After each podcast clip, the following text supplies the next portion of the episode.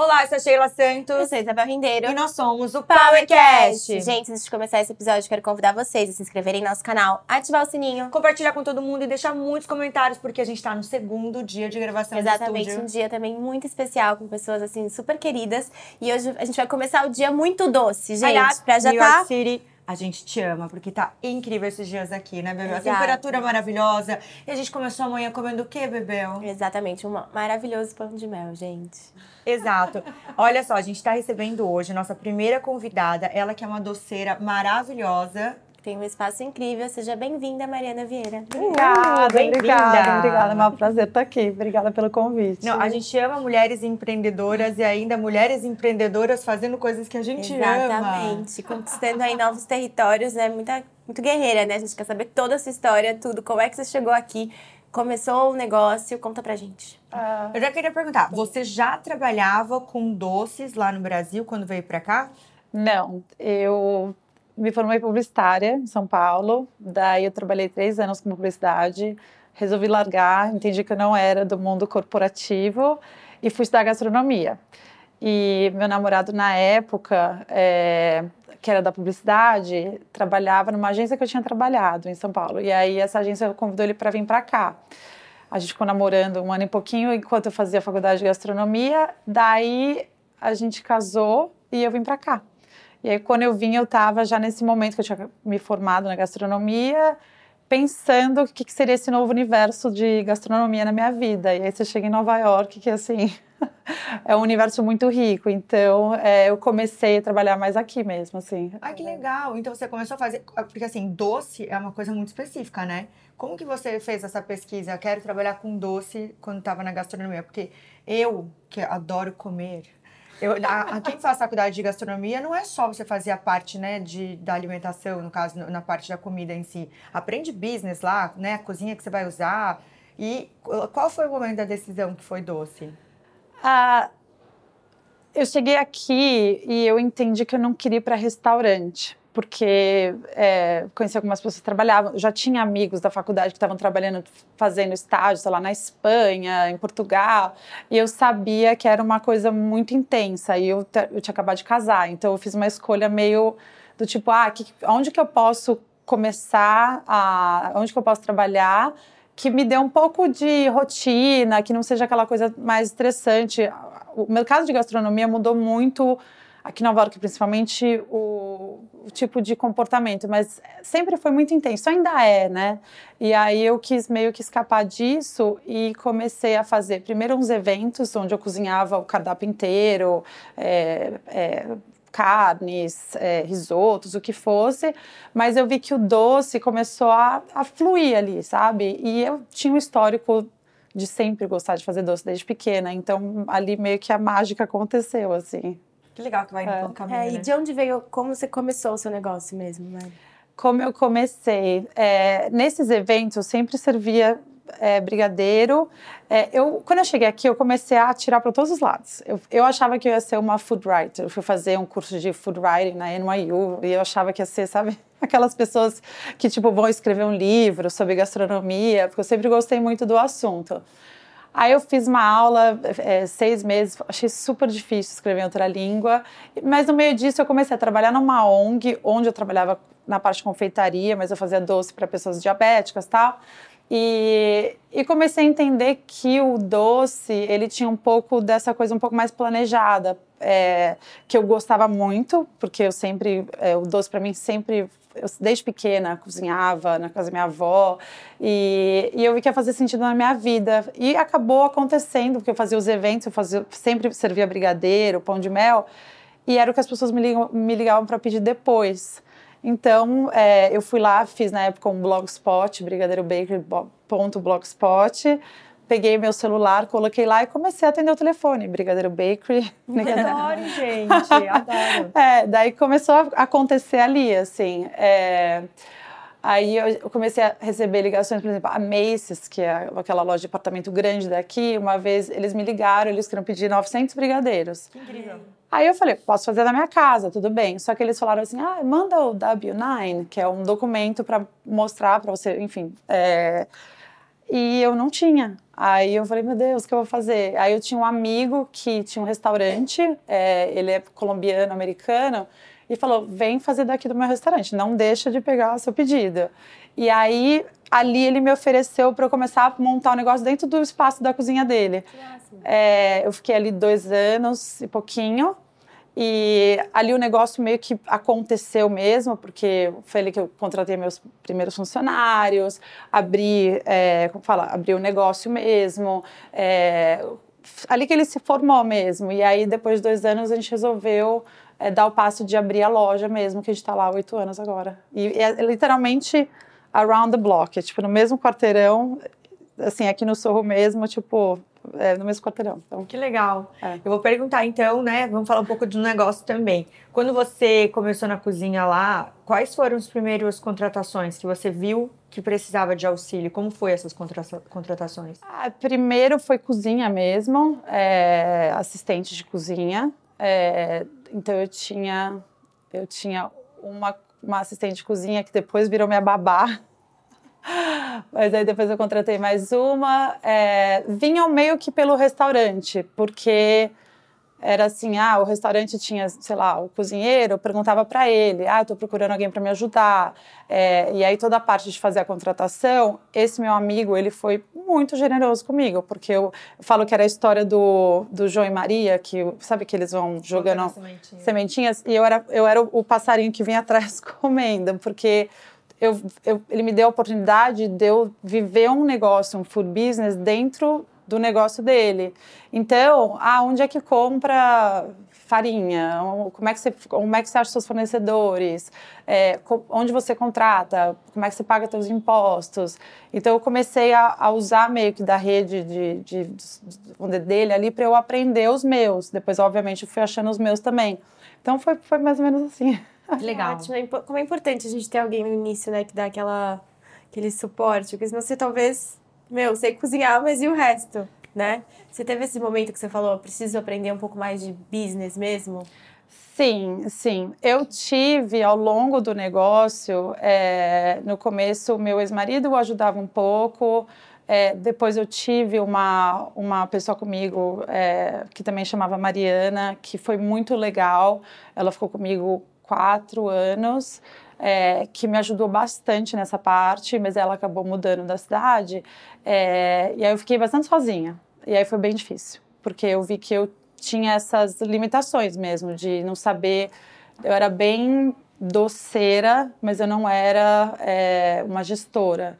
E aí, 2019 foi um ano bem difícil, assim, que eu assim, camelei bastante. E aí veio a pandemia, ficou bem mais complexo, mas aí a pandemia foi aquela aquela escola dura que tipo você aprende você aprende e aí para mim hoje em dia muito do meu trabalho é me melhorar como gestora para o negócio crescer mesmo assim que legal. Vou, vou continuar perguntando do, dos processos. Tá. Você começou empreendendo aqui né? Nos Estados Unidos então. Uhum, acabou uhum. virando uma empreendedora. Queria, queria queria pegar ver um termômetro né de como que você vê o negócio sendo transformado aqui nos Estados Unidos. Porque muita gente tem vontade de empreender aqui Hoje você tem um, um negócio que é super consolidado, super conhecido. E como que é, é, é esses points para trazer até, obviamente, acho que a gente aprende empreendendo todos os dias.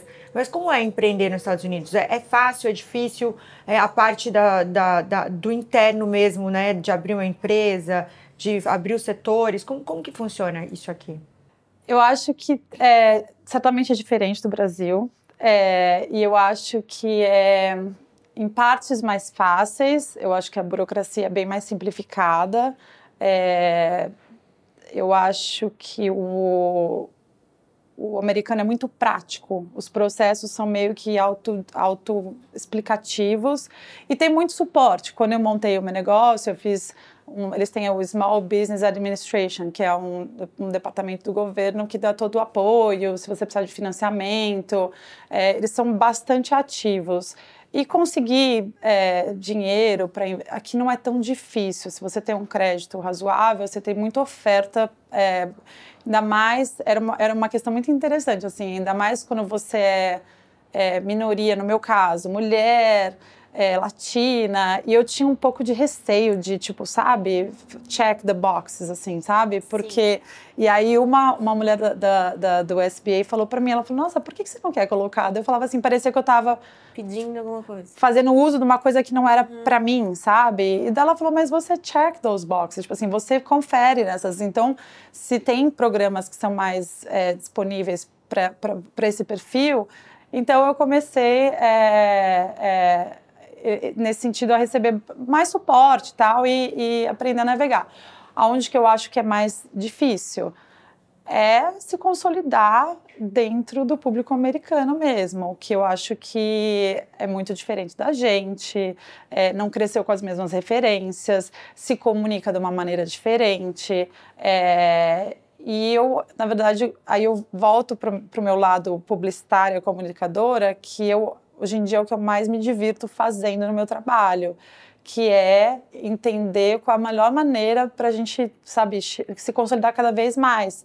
Porque quando a gente começa um negócio brasileiro aqui, muito do nosso público que vem é o brasileiro que mora aqui, que vai levar na escola do filho, que vai é, levar no aniversário do amigo. É, mas a comunidade brasileira aqui ela tem um tamanho, né? Então, para você chegar a, a sair desse, vamos dizer, a, a, poder expandir, você tem que entender que o teu público vai além daquele, né? E esse público em Nova York, principalmente, ele é um público muito educado, assim, ele é, é, é educado no sentido de ter conhecimento de muita coisa. Então, para você conquistar essa pessoa, você não pode simplesmente, ah, tá aqui um docinho. Não, você tem que saber falar, você tem que, você tem que ter consistência de produto, você tem que ter um site, sabe? Tudo muito bem americano, muito bem estruturado. Por mais que você seja pequeno, você tem que ser muito funcional. Então, é, chegar nisso, é, eu acho que é um grande desafio e eu acho que a gente, graças a Deus, faz cada vez melhor, assim mesmo. E conta pra gente, já pegando esse gancho, quais foram as coisas que você aprendeu em marketing, que você falou, caramba, isso funciona aqui, que nunca funcionaria lá no Brasil? Ai, que não funcionaria no Brasil? Eu acho que tem essa... que não funcionaria no Brasil. Uma coisa que eu vejo que é muito diferente é que eu faço uso bastante, é, que eu acho que, pensando, funciona no Brasil também, é entender muito da onde o consumidor está vindo porque eu, o que eu tenho é muito diferente do que ele consome. Quando a pessoa está com desejo de comer um doce, as pessoas aqui, por mais que o brasileiro fale, ah, cupcake não é gostoso, para eles é o gostoso.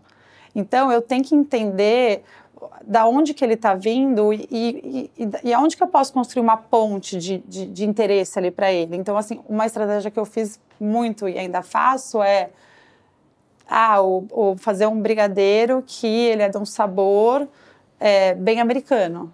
Peanut butter, é, biscoito Oreo, é, agora tem, a gente está fazendo agora de, de, de, de baunilha, que é do Pride. É você se colocando fazer um, um, meio do caminho, sabe, para ele, é, para que daí ele não tenha tanto receio de falar, o ah, que, que é esse negócio, sabe? Mas ele, ah, eu já sei o que, que é, então talvez eu queira comer isso. É, que eu acho que não sei se não funcionaria no Brasil. Acho que eu não sei te responder essa não, pergunta. Não, assim. não, não precisa ser que não funcione, mas seja diferente, que você não pensaria, sabe? Uma coisa que você aprendeu aqui, que você falou, caramba, isso dá muito certo. Eu acho que customer service aqui é, é, é um, é, um, é um assim é um universo é, muito interessante assim é, meus pais tiveram varejo a vida inteira é, e eu acho que existem questões muito culturais ligadas a customer service, na maneira, desde a maneira do atendimento, que é muito diferente. É, a gente está acostumado, e é muito do que eu escuto dos, dos meus amigos, da minha família. Ah, o americano é grosso, ele não, ele não é tão caloroso. Mas é o estilo de vida dele, assim, a maneira é, que o, o, americano você tem que dar um tempo para ele, para ele se abrir para você. Uma vez que ele fica, vamos dizer, ele constrói um relacionamento, seja com a sua marca ou até uma amizade, depois ele é muito fiel, ele é muito dedicado. Só que esse, esse contato inicial, ele tem que ser muito, eu tô aqui, você tá ali. A gente se olha, sabe? O que, que você tem de interessante? Me conta aí que talvez eu vá até você. Mas se, aquela coisa que a gente tem numa, numa loja no Brasil, ah, mas prova isso, prova aquilo, prova aquilo eles não são tão receptivos. Então, é, e para tudo, assim, é, eles são muito solution oriented, sabe? Quando dá um problema num pedido, às vezes a pessoa. Ah, não adianta você ficar falando, ai, não, porque o, o, PS atrasou. Não, não, não. Ele quer uma solução, sabe? Então, é, eu acho que entender a cultura, para mim, é o, o grande diferencial, porque como eu crescendo no Brasil, a gente sabe lidar, a gente tem o nosso jeito de fazer as coisas, geralmente mais calorosa e mais flexível. Ah, posso levar esse vestido para experimentar se eu não ganhar, não gostar, sabe? Aqui não tem muito isso, não tem essa intimidade que a gente que é quase natural. Por exemplo, eu eu tenho filhos, assim, aqui as pessoas não tocam um bebê na rua que não é seu filho ou teu sobrinho, sabe? Então, é, são tantos detalhes culturais que a gente tem que entender, principalmente porque eu tô lá com uma loja física. Então, você tem, uhum. você tem que. Como é que se aborda? Eu tive muitas questões de, tipo, ter funcionário brasileiro ou ter funcionário americano. Que, que é o melhor? Eu já, eu já transitei momentos que eu só tinha funcionário americano Hoje em dia eu tenho uma mescla. É, eu tenho bastante latinos, porque ele entende do produto, digo assim, não necessariamente só brasileiros. É, tem a questão de saber se comunicar bem com as pessoas. Então, eu acho que para mim o customer service é muito diferente nos dois países, assim. Até, então vou fazer é. esse push de falar, falar sobre pessoas. Como é a gestão de pessoas aqui? Como foi a, contra, a contratação e como é, é para ensinar sobre o seu produto para quem não é não é brasileiro? Porque a gente está falando de produtos que são mais tradicionais para gente, que as pessoas não conhecem para vender. Inclusive, até quando a gente estava falando sobre comida brasileira, é. vem essa questão, né? Como que o gringo ele vai lá e conhece a coxinha, por exemplo, para vender o pão de queijo, né? Qual, se eles gostam do produto. Como, como que foi para organizar isso? É um, é um processo de educação, assim. É um processo de educação constante. É, e o que, o que, que envolve essa educação? Envolve conteúdo mesmo, de falar, ah, o pão de queijo, ele é essa farinha é, da mandioca, que agora que eles estão começando a entender o que, que é a mandioca tal, é, que ela é gluten free, ela não tem glúten. E não é que é, não é que é uma receita de um pãozinho de queijo que foi feita uma versão é, sem glúten, que a maioria das, das, das, do que acontece é, sei lá, quero um bolo de chocolate sem glúten, você vai lá e adapta uma receita. O pão de queijo é isso entender que tem todos esses, esses conteúdos que é, eles precisam estar ali. O, eu, eu, lido muito com o Nova Yorkino. O Nova Yorkino ele, esse, é o cidadão do mundo. Ele viaja o mundo inteiro, ele sabe de, sei lá, de golfe, de vinho, de isso. Ele é muito é, conversador. Então, você tem que estar preparado para dar esse conteúdo para ele, que é a parte que eu acho que a gente eu aprendo muito do meu trabalho e por isso que eu quis ter uma loja onde eu tenho porque muito do meu objetivo é educar sobre a nossa comida mesmo. É, e para educar, você tem que ter conteúdos que que vamos dizer que, é, que sejam fáceis, que não sejam complexos é, e que trazam, tragam de alguma maneira benefício. Nem que esse benefício seja a alegria de comer um doce, mas você tem que, para mim, a comunicação, quando você está trazendo uma coisa de uma cultura diferente, é, é, é essencial, assim. É. Acho que eu me perdi um pouco na pergunta. Não, foi ótima, foi ótima.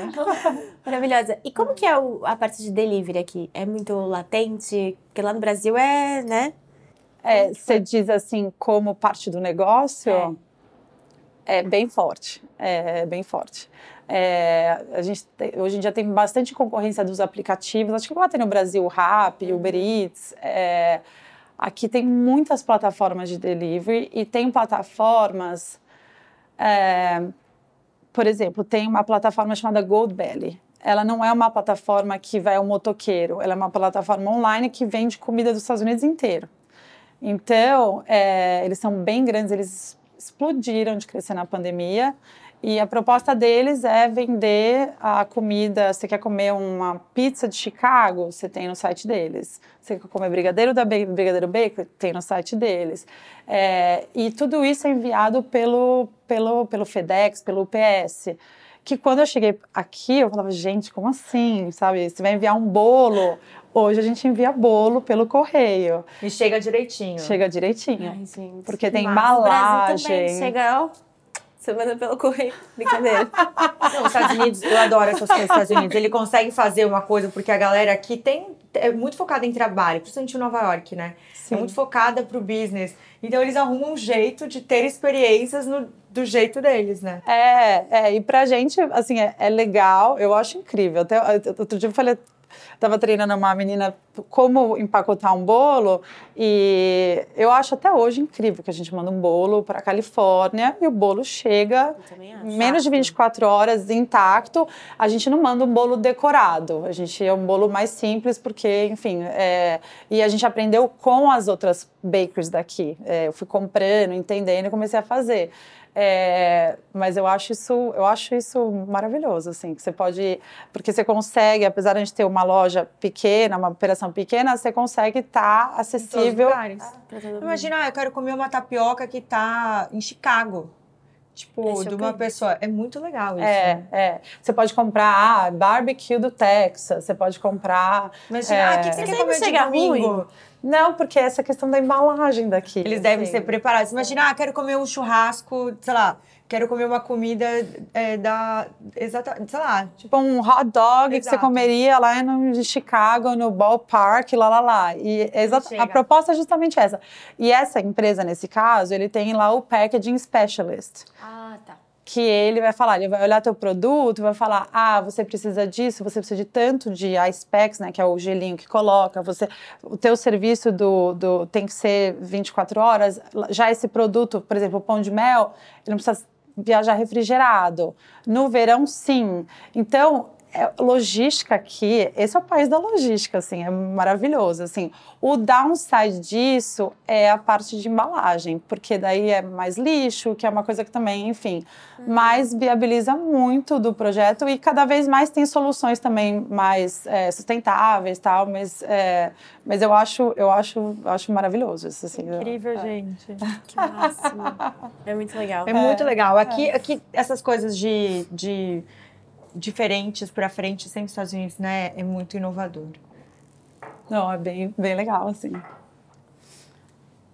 Você. Eu, acabei- eu fiz a última agora. Fez? Achei que tivesse emendado. Do delivery. Desculpa. Desculpa. Não, eu posso fazer, que eu Não, falei do eu, delivery. eu às vezes atropelo a Isabel várias vezes. Eu quero- então, eu vou continuar perguntando sobre Tá isso, que eu sou curiosa. Tá bom. Quais são os, os produtos que mais saem? E essa adaptação de produto que você fez, qual foi um- o produto que você, você mesmo falou, putz, que incrível que ficou desse jeito, tá saindo super bem? É... Fala pra, de novo a primeira parte da pergunta. A parte de produto. Como- quais são os produtos que mais saem? Ah, tá. os Produtos que mais saem. Pra gente, brigadeiro, é nosso carro-chefe, seguido E de faz bolo. brigadeiro de chocolate ou faz Brigadeiro de chocolate, assim, ó. amargo, normal? A gente tem, antes da pandemia, eu cheguei a ter 25 sabores de brigadeiro. Hoje a gente tem 12. É, A gente. Vou falar a primeira, uma, uma, uma resposta vai lidar, vai chegar na outra. Pra gente, primeiro, é brigadeiro, sabores variados. O que mais vende é o chocolate. Depois, seguido de bolos, é, que o que eles chamam aqui de layer cakes, né? Que a, a gente fez uma adaptação do bolo que no- hoje em dia os bolos do Brasil são mais altos, mas há, há nove anos atrás, quando eu comecei, eles não eram tão altos. E o bolo do americano ele é mais alto, assim. Então a gente fez um sabor bem brasileiro, todos os nossos bolos bem brasileiros, mas no, no visual americano. E por último vem é, pão de queijo, a gente tem uns bolos de pote, é, pão de mel, que a gente chama que são os other desserts, né, que a gente vende. É, a questão do produto. Eu, eu, eu, quando eu comecei a Brigadeiro Baker no Brasil, estava acontecendo aquele movimento das brigadeirias, todo mundo ficando louco com brigadeiria aqui, brigadeiria aqui. E era essa coisa do brigadeiro gourmet. O, eu fui num movimento completamente oposto. Por quê? O meu objetivo aqui era fazer o brigadeiro mais simples, mais caseiro, com sabor mais legítimo para dar para o brasileiro que mora aqui à distância do país ou para quem for conhecer aquilo, aquela coisa mais autêntica possível, sabe? É, e isso é- eu acho que é onde a gente se deu melhor, assim. É, para mim, quando a gente tem né, os reviews, é, como fala? É, reviews em português? Ah, pode falar. É, reviews é, brasileiro. Outro dia foi uma cliente lá que falou assim: Nossa, é, eu vim aqui, vim aqui. Outro dia, eu, a primeira vez que eu vim aqui, eu chorei porque eu comecei a ficar com saudade da casa da minha avó e não sei o quê. Que fofa! Então, para mim, é, eu, eu não queria nada de gourmet. Eu queria, tipo, o mais Caseiro. homestyle, caseiro possível. E aí, para isso, eu fui nos ingredientes mais brasileiros, mais simples que eu tinha acesso aqui, sabe? Porque comida é essa matemática, o ingrediente certo vai dar o produto certo. E, e é pra gente é a promessa até hoje. Eu falo que os clientes brasileiros, eles são os que me validam como produto, sabe? Porque quando você trabalha com um produto que é cultural, é, quem não, quem não é daquela cultura quer saber se você está comendo. Eu estou comendo. Você, quando você for para a Itália, você fala, ah, eu quero comer a pizza de verdade Sim. lá de Nápoles, lá, lá, lá, sabe? A mussarela, assim, assim. Então, é, o meu papel aqui é muito esse, de produto. Então, eu sou bem Tipo, pontual em cima da, da receita. Consistência, tipo assim, é sempre o mesmo. A gente não muda o chocolate, a gente não muda o granulado, a gente não muda a manteiga. Tipo, é isso, sabe? Porque eu sei que uma, uma vez que eu. E o, e o próprio cliente meu, se eu, ah, acabou um granulado, eu mandei com outro granulado, porque eu tenho um segundo fornecedor, às vezes acontece de ter algum, alguma falta. Ele sabe por que você não tá usando mesmo, sabe? É, e porque essa coisa de você ser bem legítimo mesmo, que eu acho, eu acho bem forte como promessa de produto. É, então, é, é, então acho que é isso. Assim, para mim o produto ele é bem essa coisa mais que eu posso trazer para o Brasil dentro de uma bolinha de brigadeiro, sabe? É, eu vou abrir aqui. Eu, falar, eu quero que vocês comam para saber é, se eu cheguei. Exatamente. Só que eu, eu tô imaginando, então, né? É, eu também tava, tava Só que esse granulado, ele é o segundo, mas ele é maravilhoso ah, também, tá? Não, não acredito. É, porque acabou. Vou chamar ele. Abro. Vou abrir para você aqui, tá? Tem medo de rasgar? Espera aí que ela vai abrir aqui. Deixa eu abrir que tá com uma fitinha aqui, não sei. Protetor. Ai, será que tem... Temos uma. Bel, pega ali uma, uma canetinha, por favor. Não, não pode pegar uma caneta. É o lápis. O lápis. Pega o lápis que tem uma pontinha melhor. Ai, como se aqui. Gente, quem sabe faz ao vivo, viu? Abrir. Que delícia. Olha, tem trufa também, você. gente. Lindo! Ó, tem brigadeiro Vou de... mostrar aqui pra vocês. Olha gente, isso, gente. Pistache. Então, pistache. Eu amo pistache, é um dos meus favoritos. Paçoca. Paçoca, exatamente. Pistache, paçoca, trufa. Eu vou ter que experimentar esse. Gente, tô ao vivo. Olha isso. Eu amo pistache. Eu ah. amo. Ai, eu amo paçoca. Ah. Eu quero até tirar uma foto desse hum. Hum.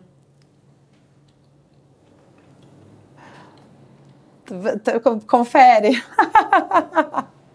Johnny, ah. quer um? Ah.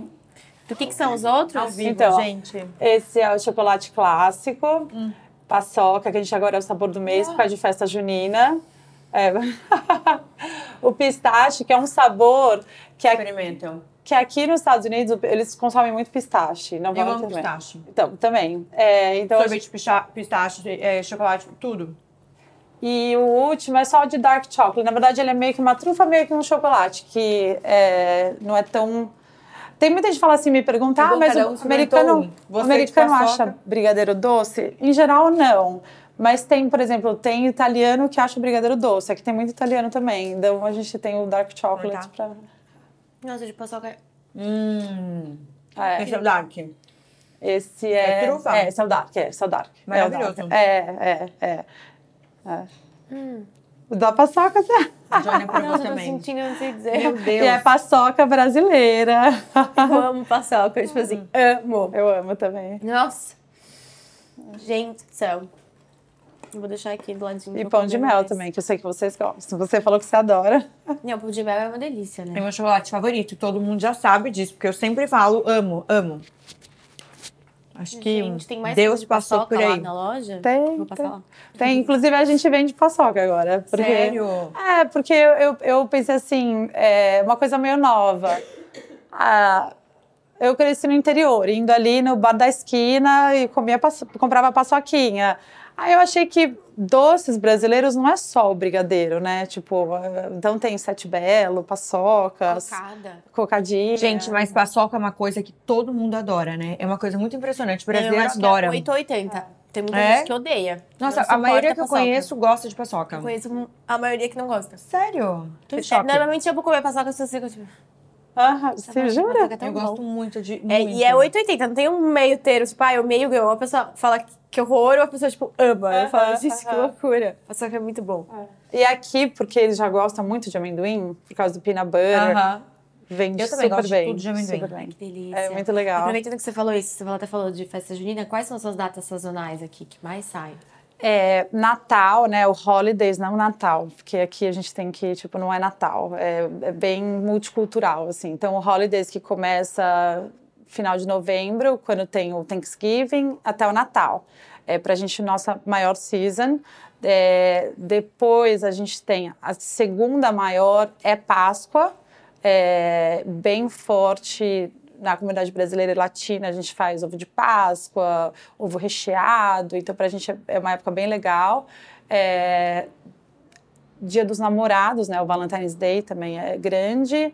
E Porque você pega dois, né? O Valentine's e, o, e agora, Dia dos é, Namorados. é, é. Mas o Valentine's pra gente é maior de business, assim. É, porque é aquela coisa, tamanho da comunidade, tamanho do país. É, então, é, foi agora, né? O Dia dos Namorados, mas o Valentine's pra gente é bem grande, assim. E, e, e um pouco de, de Dia das Mães é pra gente bem legal também.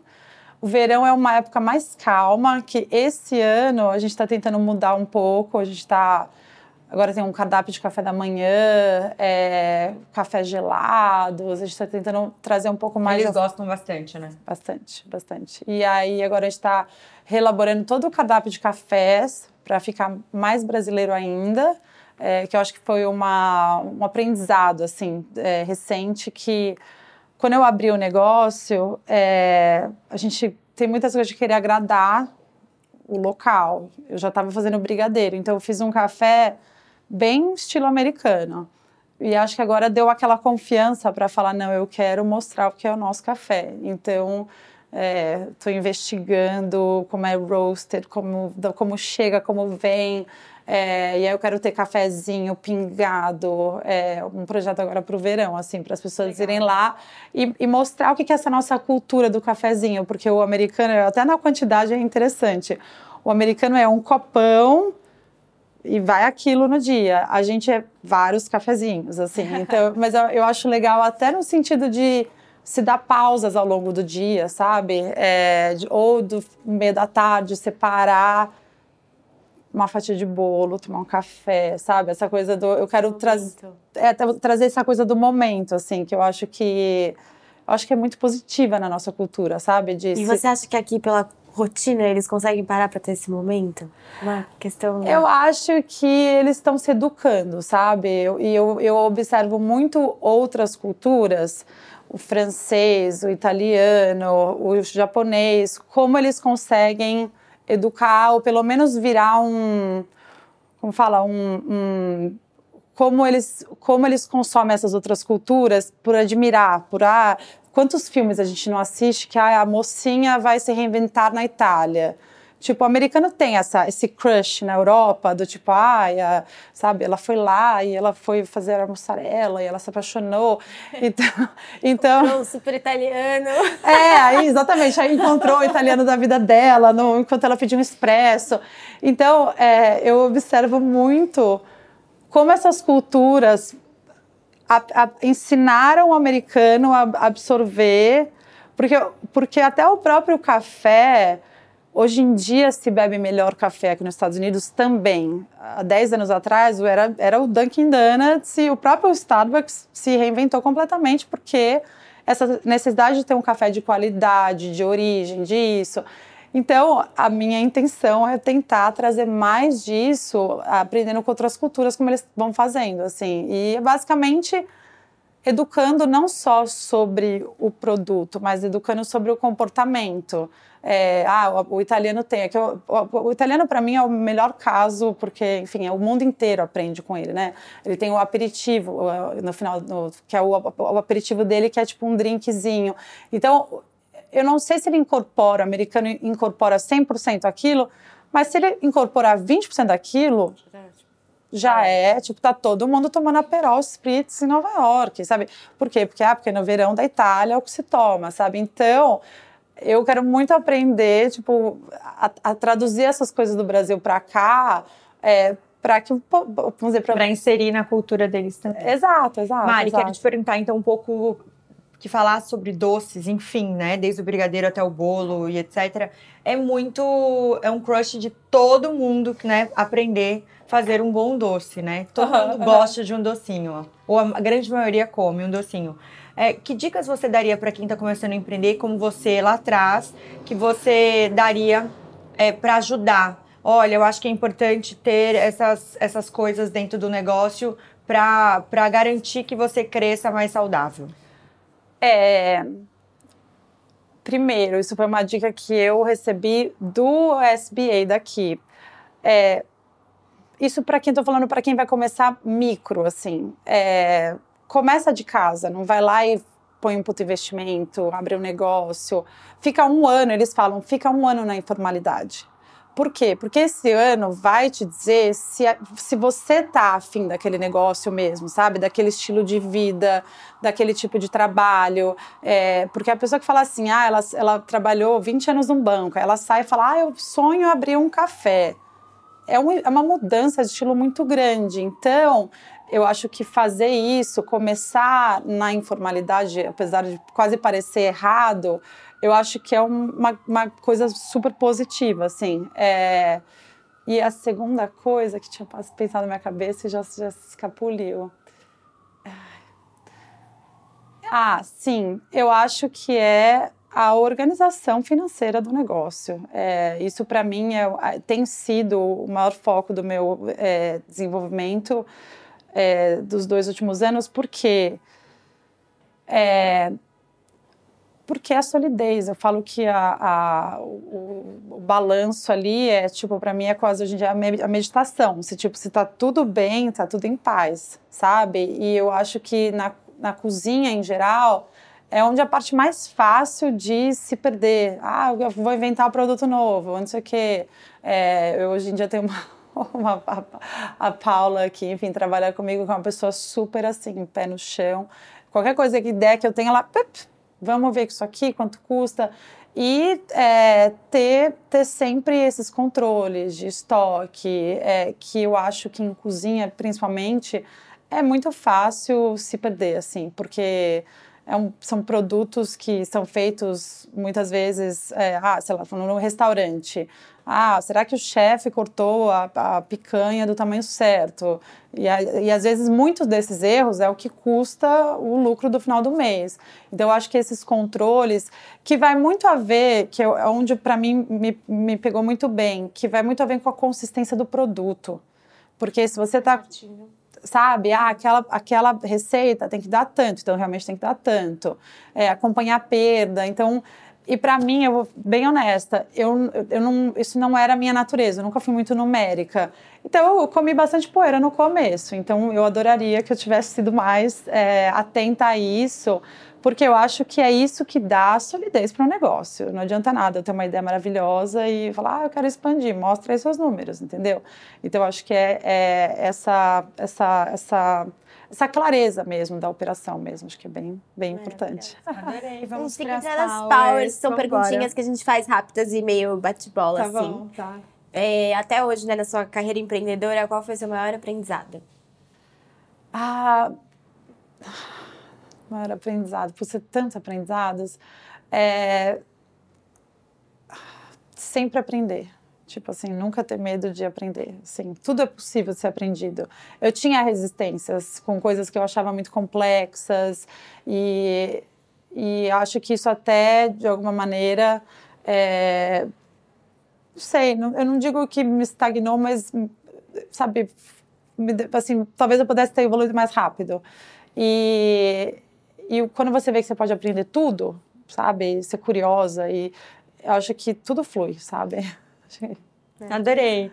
Queria umas dicas, ou pode ser uma dica, duas dicas, para quem quer empreender aqui em Nova York e ter uma marca sólida. Uh. ser legítimo com os seus valores, assim, sabe? Eu acho que Nova York é uma cidade que é, tá aberta a tudo se você se você é legítimo, sabe? É, e eu acho isso muito importante. Você tem assim, porque aqui tem todo mundo é muito criativo, todo, então você tem que ter aquela tua raiz, aquele teu core muito sólido, sabe? Para onde você está indo? O que, que você está trazendo, sabe? Então eu acho isso. Você vê quem aqui dá muito certo é que tem isso muito ali bem claro, assim. É... Adorei, adorei. Seu sabor preferido de doce? Ai, chocolate. é, chocolate, sem dúvida. Eu assim, também adoro é. chocolate. Eu gosto de tudo, mas chocolate em tudo. É. Mari, passa as redes sociais. Onde achar a Mari? Onde achar os doces maravilhosos? Tá. É, nosso site, brigadeirobakery.com. É, para quem está no Brasil, pode comprar, mandar entregar para o amigo aqui, para o filho que está na faculdade. É, o nosso Instagram é Brigadeiro NYC, né, de New York City. É, tem meu pessoal também, que se a pessoa gostar de, de, enfim, acompanhar um pouco mais do meu dia a dia, um pouco de maternidade com meus filhos, enfim, dentro do negócio, é Mari Brigadeiro NYC. Então, Brigadeiro NYC, Mari Brigadeiro. É, eu até vou fazer esse push de saideira. Como é a maternidade empreendendo? É louca. É. Eu acho que é, a maternidade, para mim, é mega. Espero não ser apedrejada, mas eu amo ser mãe. E eu acho que eu sempre falo assim, eu adoro empreender, mas para mim a maternidade vem em primeiro lugar. Mas não porque eu gosto mesmo de empreender, mas porque te dá uma te dá um senso de, de flexibilidade, de capacidade humana, de, de, de sabe, de, de, tudo assim. Então, é, e eu meio que deixo as duas meio juntas ali. Meus filhos vivem dentro da loja. É, eu tenho um filho de sete anos que, assim, ele tem planos para Brigadeiro Bakery. Ai, que fofo! É, já empreende lá dentro. Já empre... Não, ele já empreende, assim, ele já tem, assim, eu, eu falo que ele é o, o little boss ali. E, e eu acho que, para mim, é, é bem legal, assim. Eu acho que eu aprendi a ser mais tolerante com as pessoas, aprendi a ser muito mais flexível, porque é meio que é, você pode ser aquela pessoa que chega no trabalho, que está sempre com mau humor e você é o chefe, a pessoa vai ter que te obedecer, teoricamente. Só que se você fizer isso com o teu filho, o teu filho vai virar um cara mal-humorado, grosso. Então, assim, todo aquele esforço que a gente põe na gente para fazer o filho melhor e para ensinar para isso, eu me vi me comunicando melhor com as pessoas, eu me vi. É, assim, eu acho que eu tenho um lado humano muito forte.